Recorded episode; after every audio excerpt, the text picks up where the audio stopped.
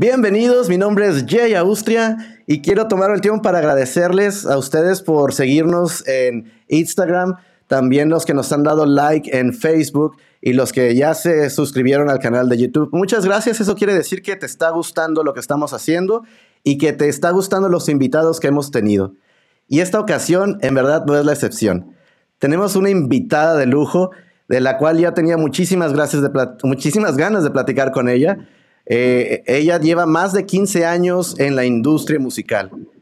Ha sido personal manager, ha estado con Booking Agent, es encargada de logística para algunos eventos masivos, productora y actualmente tour manager. Démosle la bienvenida a Connie Fuentes.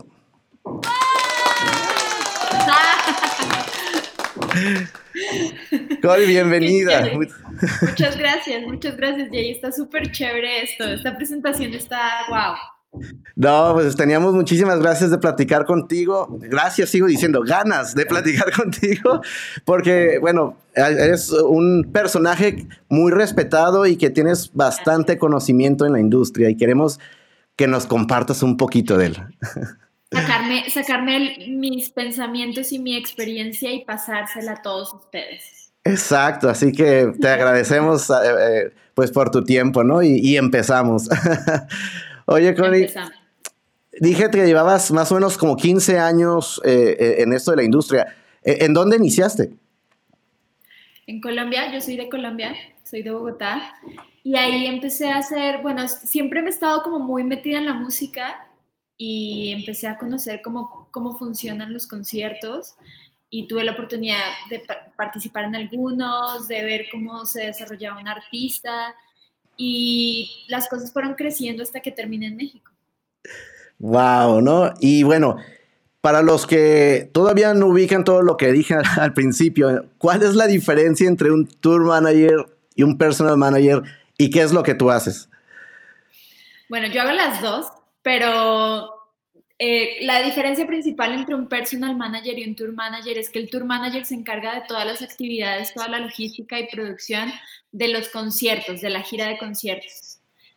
Y un personal manager se encarga del día a día del artista. Hay veces que un tour manager puede ser personal manager y, o, o aparte y solo te encargas del artista, pero como en mi caso con Enjambre, yo me encargo de hacer toda la producción y logística y también me encargo de ver su día a día.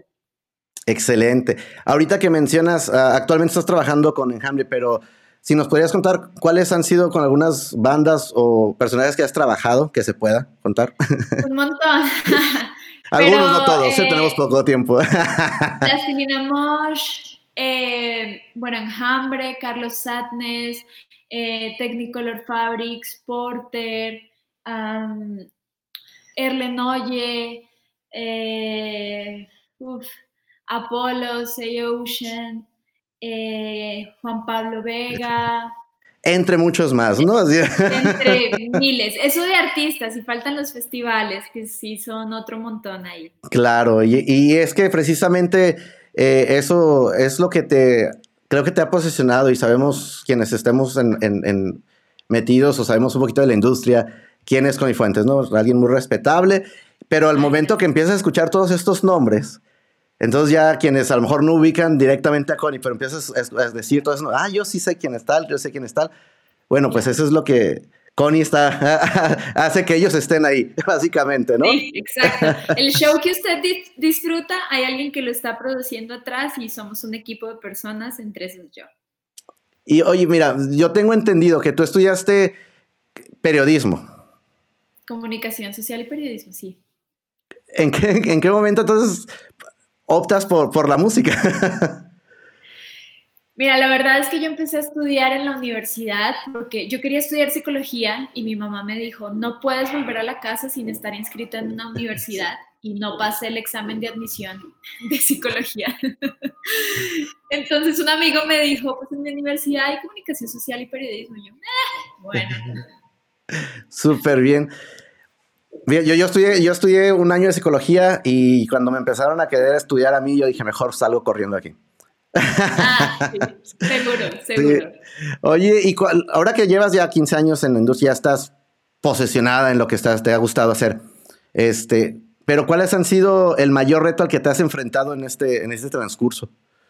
Yo creo que siempre el mayor reto, reto es lo que uno piensa de uno mismo, ¿no? Cómo te tratas y cómo aceptas las, los fracasos, las derrotas y cómo afrontas como todo lo bueno que llega también. Porque siempre estás aprendiendo, es una carrera donde siempre estás aprendiendo, donde cada show es diferente, cada persona con la que trabajas es diferente, entonces más bien los retos son como personales y obviamente se siente muy bien cada vez que vas creciendo en un venue más grande, pero sí ya lo veo como desde un lado introspectivo de, de el reto que es para uno mismo crecer en esta industria. Claro. Y, en esta industria musical en la que uno pues siempre está, eh, bueno, en tu caso que estás rodeado de gente que para mucha gente son sus ídolos, para mucha gente es la persona que, con la que quiere contactarse. ¿Cómo le haces tú también en tu, en tu medio de, amigos, ¿no? Para como quitarte esos, no de amigos cercanos, porque obviamente tus amigos cercanos trabajan contigo a lo mejor o saben lo que haces, pero la gente que se acerca a ti como que el clásico fan que, que que te conoce, es tu amigo a lo mejor y te dice, oye, pero me gustaría estar en primera fila quiero tomarme la foto con tal, ¿no? claro. Yo, yo soy súper tajante con esas cosas. O sea, yo ni siquiera me tomo fotos con mis artistas favoritos cuando los he tenido enfrente. Eh, pero soy muy clara y, y, cuando me llegan a preguntar amigos de, oye, quiero pasar a conocer a tal, les digo, pues sorry, no se puede. O voy a hacer lo posible, pero casi nunca se concreta porque en realidad casi no hay tiempo para esas cosas. Entonces, así, así lo manejo. Soy súper franca de déjame hacer lo posible, más no te puedo asegurar nada. O tal vez te puedo dar como unos pases para que entres al concierto, pero no, no te puedo como pasar a backstage y hacer que te emborraches con tu artista favorito. Oye, muy bien, pero y es que eso, eso pasa seguido, ¿no? Cuando uno está en el, en el, en, yo, bueno, soy fotógrafo y a veces cuando, como, fotógrafo te dan acceso a ciertas áreas y a veces te, te, encarga el clásico de que, oye, te encargo la foto con tal, bueno, es que voy a trabajar, no voy a, hacerlo. Y aparte que uno va en, plan, pues, serio, ¿no? Respetable también para que te tome, se te tome en serio al fin del día, ¿no? Sí, claro. Imagínate tú cómo se vería bueno, yo que estoy tratando de trabajar con esos artistas a los que admiro muchísimo, que yo les esté pidiendo una foto todo el tiempo, que oye, es que mi primo, oye, es que mi amigo, oye, es que mi hermano, oye, es que quien sea, quiere una foto contigo, se ve, se ve mal, no es, no es muy profesional.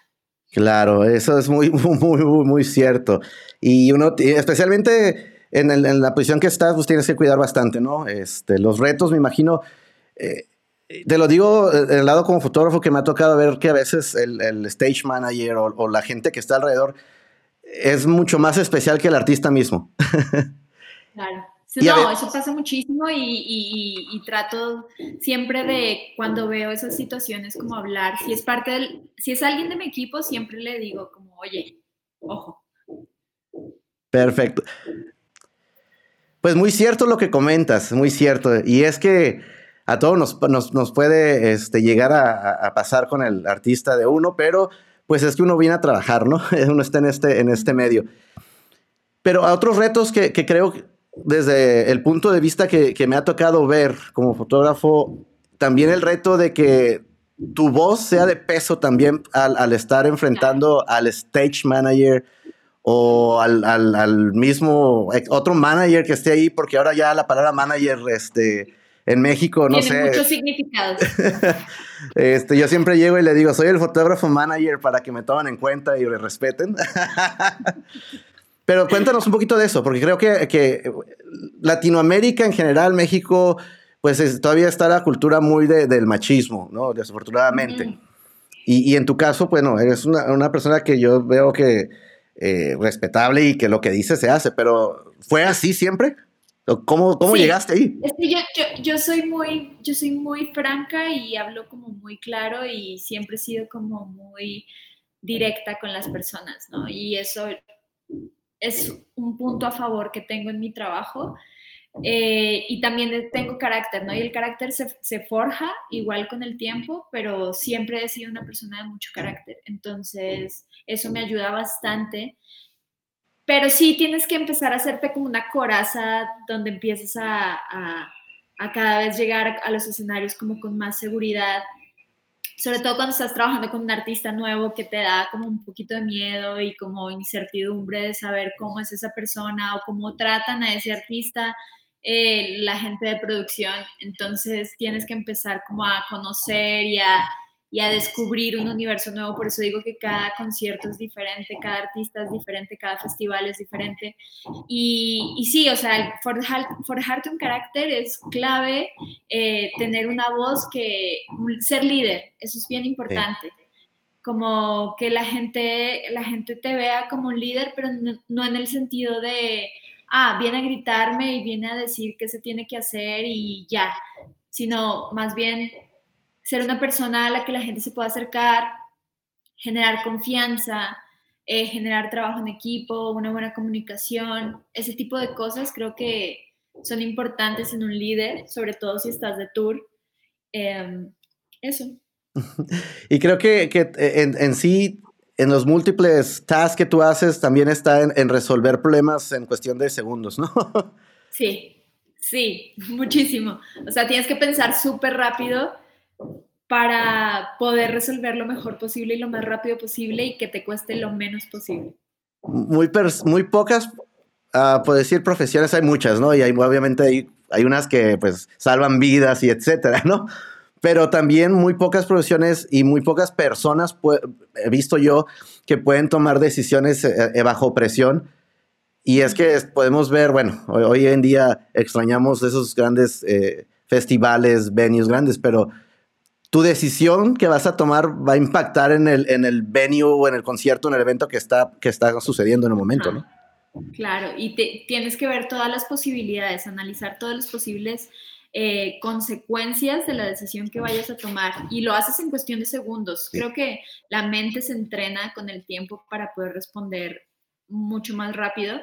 Eh, obviamente hay veces que cometes el error y no estuvo bien y tomaste la decisión equivocada, pero no pasa nada. O sea, lo importante es que el show siga y ya una vez después de cometido el error puedes empezar a ver cómo solucionarlo, pero, pero sí, confiar en tu, intuición y, cómo seguir adelante con esa decisión.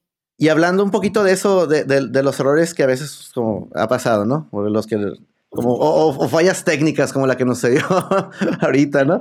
Este, ¿Qué ha sido el peor momento que, has vivido eh, profesionalmente? Que quieras contarnos, obviamente.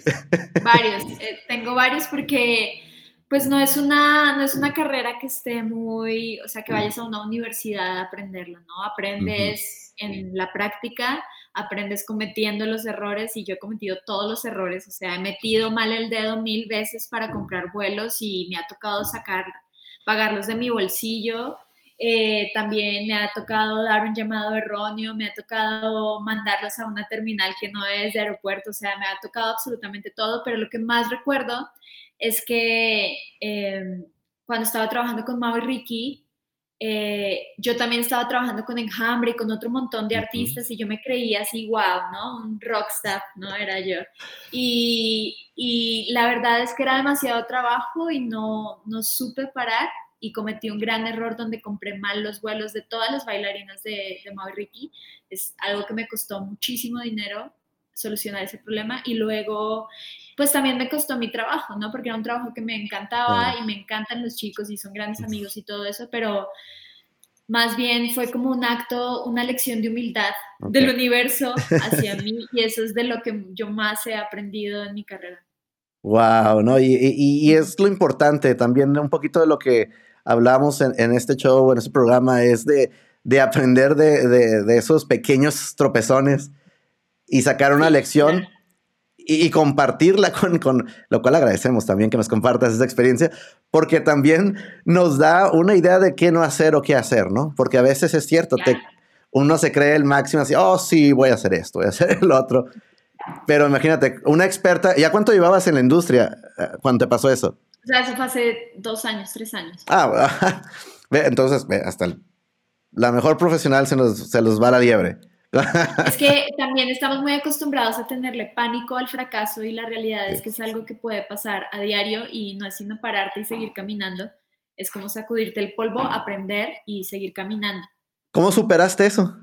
O sea, porque ha sido un, impacto, un impacto grande. Sí, me, me, me, la verdad es que me agüité muchísimo y, y, y, me dio durísimo como, ah, esta concepción que yo tenía de cómo soy profesionalmente, pues resulta que no es y no me puedo comer el mundo de un solo bocado. Entonces fue como un, un momento muy bonito donde lo sufrí, pero ahora lo agradezco porque soy mucho más humilde al trabajar con cada uno de los proyectos que tengo. ¿Y estabas trabajando en, algún venue en ese momento cuando pasó eso? Sí, estaba haciendo un concierto a beneficio que hicimos con Enjambre en el, en el, en el Plaza Condesa, aquí en Ciudad de México cuando me llaman y me dicen, oye, compraste los vuelos, no sé qué, y toda la gente que estaba alrededor mío así, yo no podía aguantarme las ganas de llorar mientras compraba los vuelos nuevos y nada más veía cuánto me estaba costando. Oye, y para tomar la llamada, ¿no? Porque el, ruido de, digo, yo estaba en el plaza. Ah, yo estaba, yo estaba en el, yo estaba en, el, en la oficina, entonces. No. Pero digo, en el sentido que qué bueno que traías el celular contigo. Sí. No, siempre, siempre. O sea, el celular es es mi, mi mejor amigo. bueno, pasó esto y ya, ya superamos esa, esa etapa y salimos adelante. pero eh, eso es, eso es lo que, se trata. Eso fue personalmente, pero en la industria, ¿tú qué cambiarías en la industria musical? Mm. Sobre todo en la industria musical en, México cambiaría como toda la parte de, legislación. Es una, es una industria que no está legislada, entonces al no estar legislada, pues no tenemos como ciertos derechos eh, como, como empleados de la industria, por así decirlo. Y eso me gustaría que cambiara porque en el momento de una pandemia, pues no tienes a, a dónde recurrir ni cómo pedir ayuda ni nada, más bien lo único que tienes es lo que ahorraste mientras trabajabas. Entonces sí me gustaría que cambiara eso, que fuera una, una industria más legislada, que tuviera como eh, mayor, mayor claridad en el tema de que puedes tener un programa de ahorro, puedes... O sea, no se trata de gastar cada peso. Sí, está súper chévere viajar por todo el mundo y sí, está súper chévere conocer un montón de lugares, pero también está súper chévere estar tranquilo en una pandemia y no pensar que ya no te alcanza para comer, ¿no? Sí, sí, sí, totalmente. como cambiar ese, ese, ese estilo de pensamiento y de la forma en la que se ejerce la industria y se factura y todo, me encantaría, eso me encantaría. Claro, porque ha habido muchos cambios en, en, en la industria a nivel mundial, a nivel país, a niveles, pero al parecer esos cambios han sido no tan favorables. Creo yo que he visto los cambios en la industria. Hoy en día ven que, es digital. Ah, bueno, vamos a hacer impuestos para lo digital. Este siempre están los retos, ¿no? Es, que es una industria muy egoísta, ¿no? Y donde, bueno, la vida y el universo es muy, muy egoísta. Y luego entonces todo el mundo quiere tirar solo para su lado en vez de apoyar a la industria en sí. Sí, no todos, ¿eh? Pero sí muchos. No, no, no, cierto, no, porque digo, bueno, en México la industria es muy, no, bueno, obviamente no puedo decir pequeña, pero el, círculo de las personas es, muy pequeño, ¿no? que te, se conocen o, te va bien o te va mal, o te quemas o te, o, te puedes conectar con, otras personas fácilmente. Entonces, también de igual forma creo que eh, falta esa unidad quizás para que todos decir, ok, vamos a hacer, no sé, como en el fútbol, ¿no? un tipo este, asociación y decir, vamos a pelear por esto o algo, ¿no? Y creo que en estos tiempos es algo que, que se ha aprendido, ¿no? Porque hemos hablado anteriormente de eso. Sí, a todos nos fue muy mal, muchos perdimos muchas cosas, etcétera, pero también hay algo que nos ha dejado y que hemos aprendido, eh, tanto personal, laboralmente, ¿no? Este, por ahí decíamos en videos pasados, eh, eh, personal, laboral, espiritual, ¿no? Nos hemos llegado a conocer. Completamente, completamente, un círculo completo en lo personal, ¿a ti qué te ha enseñado esta, esta etapa? un montón. O sea, yo he aprendido, me he enfrentado con mis mayores miedos, porque de las cosas a, las que más le tengo miedo es uno, no tener trabajo, o no tener una fuente de ingresos. Entonces, aprender a surfear las olas y buscar alternativas. Eh, el tema del control de, perder el control de absolutamente todo. Es algo que en terapia lo llevo trabajando un chorro de tiempo y pues vino la pandemia y me dio completamente en la cabeza porque no tengo control de absolutamente nada en la vida. Eh, y en forma laboral sí como replantearme eh, mi tiempo, ¿no? Y, mi espacio y la forma en la que trabajo con mis equipos de trabajo. Eh, eso también me lo replanteo. Y salió, salió el podcast de Bingo, que me encanta. Que vamos a hablar de eso también, vamos a hablar de eso. Empecé a hacer talleres que pensé que no iba a hacer nunca y súper chévere, la verdad. Y es que creo que, bueno, para personas como tú que siempre han estado ocupadas y, y, bueno, que tienen fama también de que tienen todo en la agenda, controlado paso por paso, algo así, pues te, te revienta, ¿no? La agenda y ya no sabemos qué hacer, ¿no? Y que no está en control. Y ahora la agenda está libre y nada más así la empiezas a llenar con bañarme, hacer aseo. Exacto. Cosas que y el, el día de mañana, copy-paste, ¿no? Ajá, ajá. y ser creativos, ¿no? Y empezar a hacer cosas diferentes y empezar a jugar con tu tiempo y empezar a hablarte a ti mismo y no tener miedo a estar solo. Está bien. Y que todos hemos aprendido y también eh, hemos estado viendo como que al principio creo yo que todos empezaron a ver, eh, hacer copy-paste de lo que los demás hacían, por decirlo así. Sí. Porque, pues, ah, él les hizo eso, ah, pues, quiero hacer esto, ¿no? Pero también nos ha enseñado a encontrar nuestra propia, propia voz y encontrar lo que uno ha querido hacer quizás, ¿no? Por ahí. Completamente, porque ahora sí lo puedes hacer, o sea, ya tienes el tiempo de hacerlo. Y si no lo haces es porque o no tienes el recurso para hacerlo, pero puedes empezar a tener, a planear ese recurso o, simplemente porque pues realmente no era lo que querías hacer. Correcto. Ahora que hemos tenido tiempo para pensar y estar en estos momentos con uno mismo, digo, yo te veo y digo, Connie es una persona exitosa y lo eres, pero ¿cómo de Connie misma describe el éxito? El éxito para mí es poder tomarte un café en la mañana y no estar pensando en miles de cosas. O sea, es tener ese espacio como para que la mente esté tranquila y despejada, para mí eso es tener éxito y voltear a ver a tu alrededor y estar en tu casa y sentirte pleno de todas las cosas por las que has trabajado y has conseguido. Para mí eso es la máxima definición de éxito, como poder estar tranquila con cada una de las cosas que hago.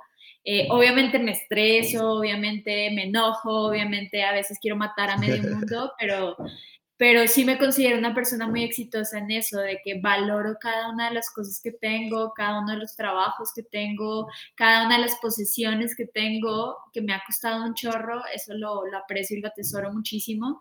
Y dejó de ser como una versión de éxito que viene de afuera hacia adentro, sino que ya es una definición de éxito mía, y eso me gusta mucho. Sí, sí, y me gusta hacer esta pregunta porque para cada persona lo puede ser, es depende, como dicen, el cristal con que se mira, ¿no?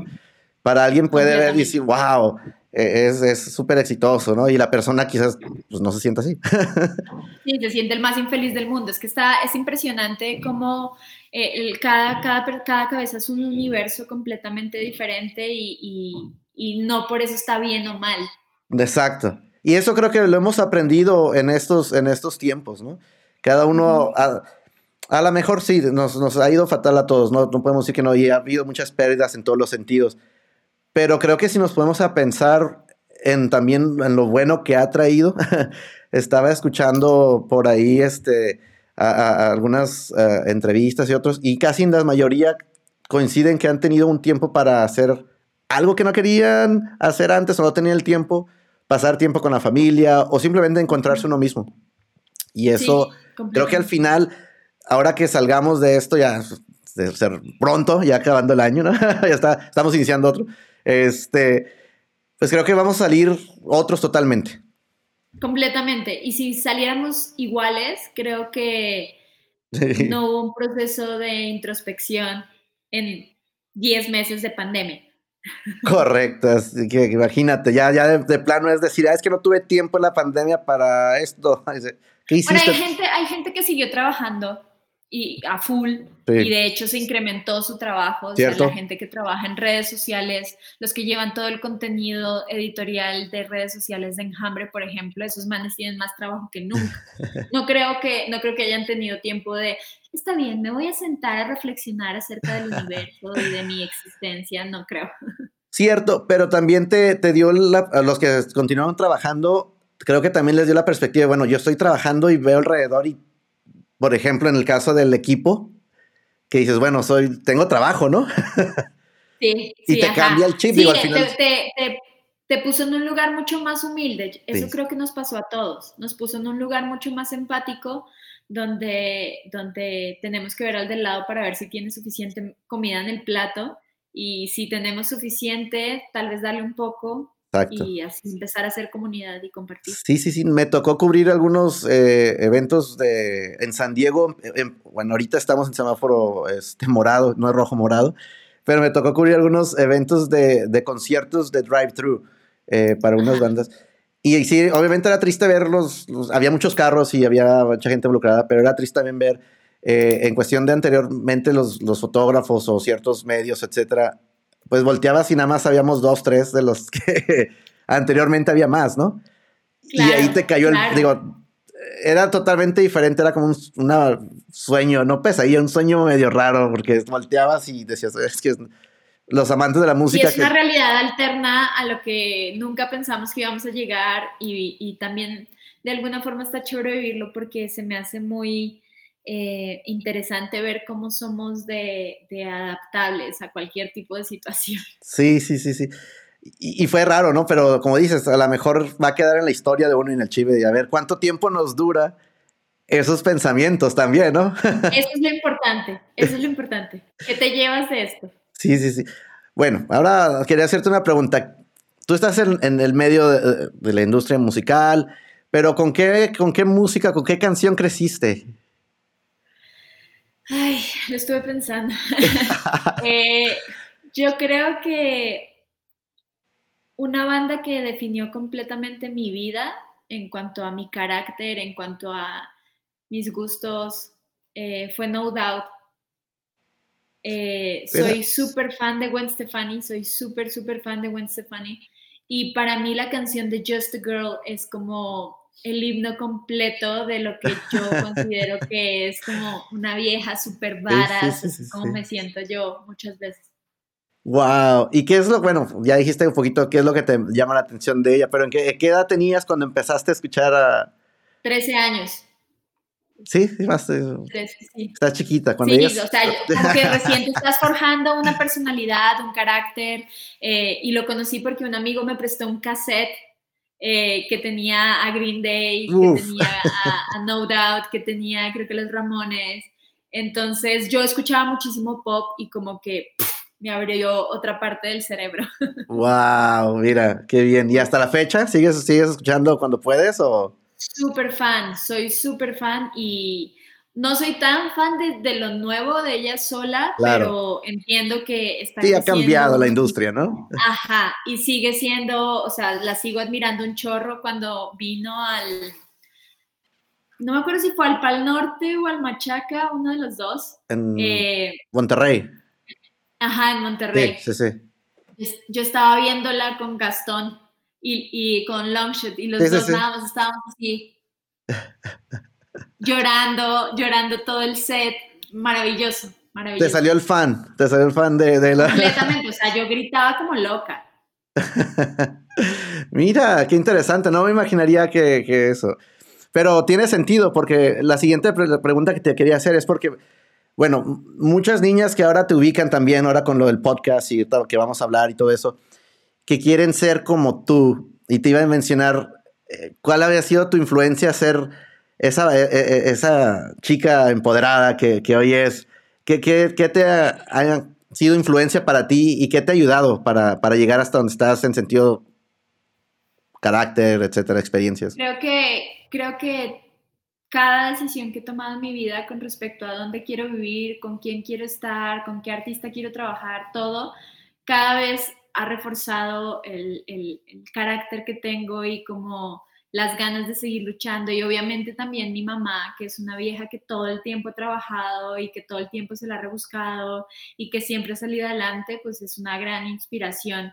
Y también ver las viejas en la industria, eh, artistas también, o sea, soy súper fan del carácter de Alicia Keys, por ejemplo. Claro. Que, que es como súper fuerte, pero humilde y, y, siempre deja como su punto de vista muy claro.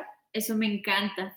Eh, y, y, también considero que, que comparto como un discurso de feminismo, pero un feminismo como sano, consciente, no extremista, donde, donde entiendo que hay un montón de cosas que hay que cambiar, pero siento que hay un proceso para todo y que con que tú cambies tu modo de ser y lo, lo, lo des como ejemplo a los demás, ya con eso estás marcando una gran diferencia. Claro, y, y eso lo, lo, podemos ver, bueno, los que te conocemos así de lejos, de que has marcado ese, ese camino. Creo que has abierto ese camino como, un, una precursora en abrir ese camino a, la gente que viene, porque hoy en día está habiendo un poquito más de acceso a, a las niñas o a las mujeres en la industria, que antes no había tanto, bueno, hace unos años, no tan, no tan atrás, ¿no? Y bueno, ¿qué te voy a decir a ti?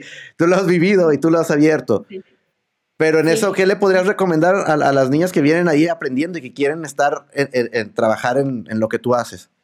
Que si es lo que quieren, no dejen de hacerlo. Porque si hay muchos momentos de frustración donde sientes que no puedes o que la gente te dice, pero si realmente es lo que quieres hacer, analiza si es lo que quieres hacer realmente y te hace feliz eso, no pares, sigue. Y ya. Y ahora me fascina porque tú estás ayudando también a otras personas, no, bueno, no nada más mujeres, pero también a, creativos o personas que quieren dedicarse a la industria y que no saben por dónde iniciar, o esas bandas también, porque eso me fascinó. He estado hablando con, con, bastante gente que le está brindando esa ayuda a, otros que quieren llegar a un punto pero no saben para dónde, ¿no? Algún dicho decía, el que tiene el velero y no, el, no sabe a dónde va, el viento que, que va a dar no lo va a llevar a ninguna parte, ¿no? queda clarísimo y eso es algo que es un término que empezamos a usar mi socia y yo, que se llama wellness musical, donde es importante, sí, es importante empezar a conocer como lo que hay alrededor cuáles son todas tus fortalezas, tus debilidades de tu proyecto, quién es parte de tu proyecto para poder entenderlo y poder proyectar lo que te estás imaginando, lo que quieres que sean tus metas u objetivos al futuro. Entonces, eso es algo que me fascina y es algo que creo que de alguna forma ha venido también con el 2020 porque hay muchas personas que lo están haciendo y hay muchas personas interesadas también en la realidad es que ya no es una industria donde tú vayas a encontrar a alguien que te vaya a pagar tu carrera, vas a tener que hacerlo tú mismo. Entonces, si alguien te puede como orientar, como guiar, está, está de huevos. Sí, sí, sí, hace, hace poco hablaba también con Coco Santos de Clubs que hablaba algo similar. Y, concordábamos en que, digo, si años atrás bandas como la de Clubs o otras bandas les hubieran dado esa ayuda, ¿no? O les hubieran... Hoy en día estaríamos e, en otro nivel quizás, ¿no? Sí, completamente. Tal vez la industria independiente sería una cosa enorme que generaría muchísimo más dinero, aunque lo hace eh, para mucha más gente. Ah, exacto, porque sí lo hace, pero ah, quienes lo están haciendo hoy en día, eh, a veces uno piensa, y hablamos de, eso muchas veces, la gente que ve y quiere el producto rápido y el, el, momento en el que vivimos, a veces no se sabe que la historia de esa persona viene hace 20 años. Claro. Y, eso precisamente... empático con la historia de todos. Sí, ¿verdad? Sí, sí. Pero precisamente para que te ayuden a habitarte esos 20 años o que te ayuden a llegar más rápido, cuéntanos de tu proyecto. Bueno, está el proyecto de Bingo, que es una, es una preciosidad que surgió porque Malfi y yo somos amigas de hace muchos años y dijimos, pues tenemos que hacer algo juntas, ¿qué podemos hacer? Ah, pues empecemos a asesorar eh, artistas independientes o personas que se quieran dedicar a la industria, tú desde tu trinchera, yo desde la mía, y empezamos a analizar como los proyectos y poder eh, darles como un poquito de claridad en cosas con las que están perdidos. Así nació Bingo. Y con la pandemia lo que empezó a pasar fue que, ok, la gente ya no tiene dinero para pagar una asesoría. ¿Qué podemos hacer? Hagamos un podcast. Empecemos a hablar abiertamente de lo que a nosotras nos afecta, no nos afecta, lo que creemos que va moviéndose en la industria, invitemos amigos y empecemos a ver qué onda. Y, y, nos sirve de terapia. Y así nos ha, funcionado. Es una terapia para nosotras completamente empezar a hablar y ver cosas que nosotras hacemos o que cometemos y que decimos, ay rayos, así es. Y, vaya, tienes bastantes amigos en la industria y bastante gente que conocen, porque ustedes están involucradas, o sea, conocen, creo que cada detalle, ¿no? De, lo que... O sea, estamos, estamos bien metidas, nos hemos, o sea, hemos trabajado mucho, si hay, si hay una reputación que tenemos en la industria de la música, tanto Malfi como yo, es que las dos somos muy profesionales, entonces eso nos da muchas bases para poder hablar con propiedad de cada una de las cosas que hablamos y de invitar a la gente que invitamos. ¿Dónde podemos encontrar más información? Cuéntanos. A ver, vamos, ya casi terminamos la entrevista, pero queremos que nos cuentes porque... Eh, bueno, aquí están viendo todas las redes sociales. eh, Estoy principalmente en Instagram como HeyConi6 y también tengo un canal de YouTube donde luego pongo cosas sobre, sobre como conciencia, trabajo, amor propio, bla, bla, bla, eh, que se llama Conifuentes. En Twitter estoy como Conifue y pues en, en, Facebook la verdad ya ni lo uso, pero estoy como Conifuentes también. Y el proyecto que tengo conjunto con Malfi se llama Bingo y nos encuentran como Bingo MX en todos lados. Y, bueno, en el podcast también, ¿no? Que me faltó aquí. El podcast, sí, el podcast lo pueden encontrar como Hablemos de en, Hablemos de Bingo en Spotify y en, en YouTube está como Bingo MX. Ah, perfecto. Y ahí está para que se suscriban también. Porque sí, aprendes bastante. El propósito de estas pláticas es también que que lleguen a, inspirar a otros o que también, también lleguen a, saber qué hacer. Digo, al final de cuentas es ayudarnos de todo, todo un poco, ¿no? Este, precisamente en caso de ustedes que, son unas maestras en la industria y saben lo que hacen, hey, ¿por qué no este, pedirle consejo? Y más si está prestando un servicio de alguien que sabe, ¿no? Porque a veces te buscas a alguien que no está en el medio, pero ofrece consejos y tú dices... Ah, claro, y también puedes escucharlos y tomarte lo que quieras y decidir si va a ser realidad para ti o no. Eso depende de ti 100%. Cierto. Y bueno, ya para terminar, casi al final, eh, Connie, ¿qué mensaje le podrías dar a aquellos que quieren iniciar o aquellos que iniciaron y con la pandemia dijeron, no, ya no puedo más? Y que, pero que quieren seguir adelante. Que sigan, que sigan, que no paren, que busquen alternativas, y, pero siempre ir como caminando hacia las metas que ya tengan claras y, y, si realmente les gusta la industria de la música o les gusta la música y son artistas, dense, o sea, hay miles de cosas que pueden hacer y siempre hay oportunidad para todo el mundo. Eso es lo bonito de México, hay oportunidad para todo el mundo. Correcto. Connie, pues queremos agradecerte por tu tiempo es platicarnos un poquito, este, que nos dejaras eh, picar el cerebro un poquito de, todo ese conocimiento. Nos faltarían horas, yo creo. Tenemos que hacer como un tomo así de una semana y, hacer este... La, enciclopedia. Sí, sí, sí, hacer así como por tomos, pero, pero muchísimas gracias. Sé que has estado ocupada con muchos proyectos y, sabemos que, que tiene muchos. Te agradecemos sinceramente eh, tu tiempo. Y antes de irte, como este show, pues no es podcast, pero es un programa. Eh, siempre me gusta saber qué es lo que estás escuchando hoy en día en la música. ¿Qué es lo que tú te levantas y te pones Escucho muchísimo Manuel Medrano y Alex Ferreira, soy fan, pero también escucho mucho, por ejemplo, The Theater y escucho mucho uh, Sleeping with Sirens y lo he estado escuchando últimamente. Y ahorita que estoy corriendo, pues todas las playlists de pop punk, así, son mis favoritas. Que ahí la llevas muy bien, tres días seguidos, creo que la última vez que chequé, corriendo. Sí, no, estoy corriendo toda la semana, solo dejo de correr sábado y domingo. ¡Wow!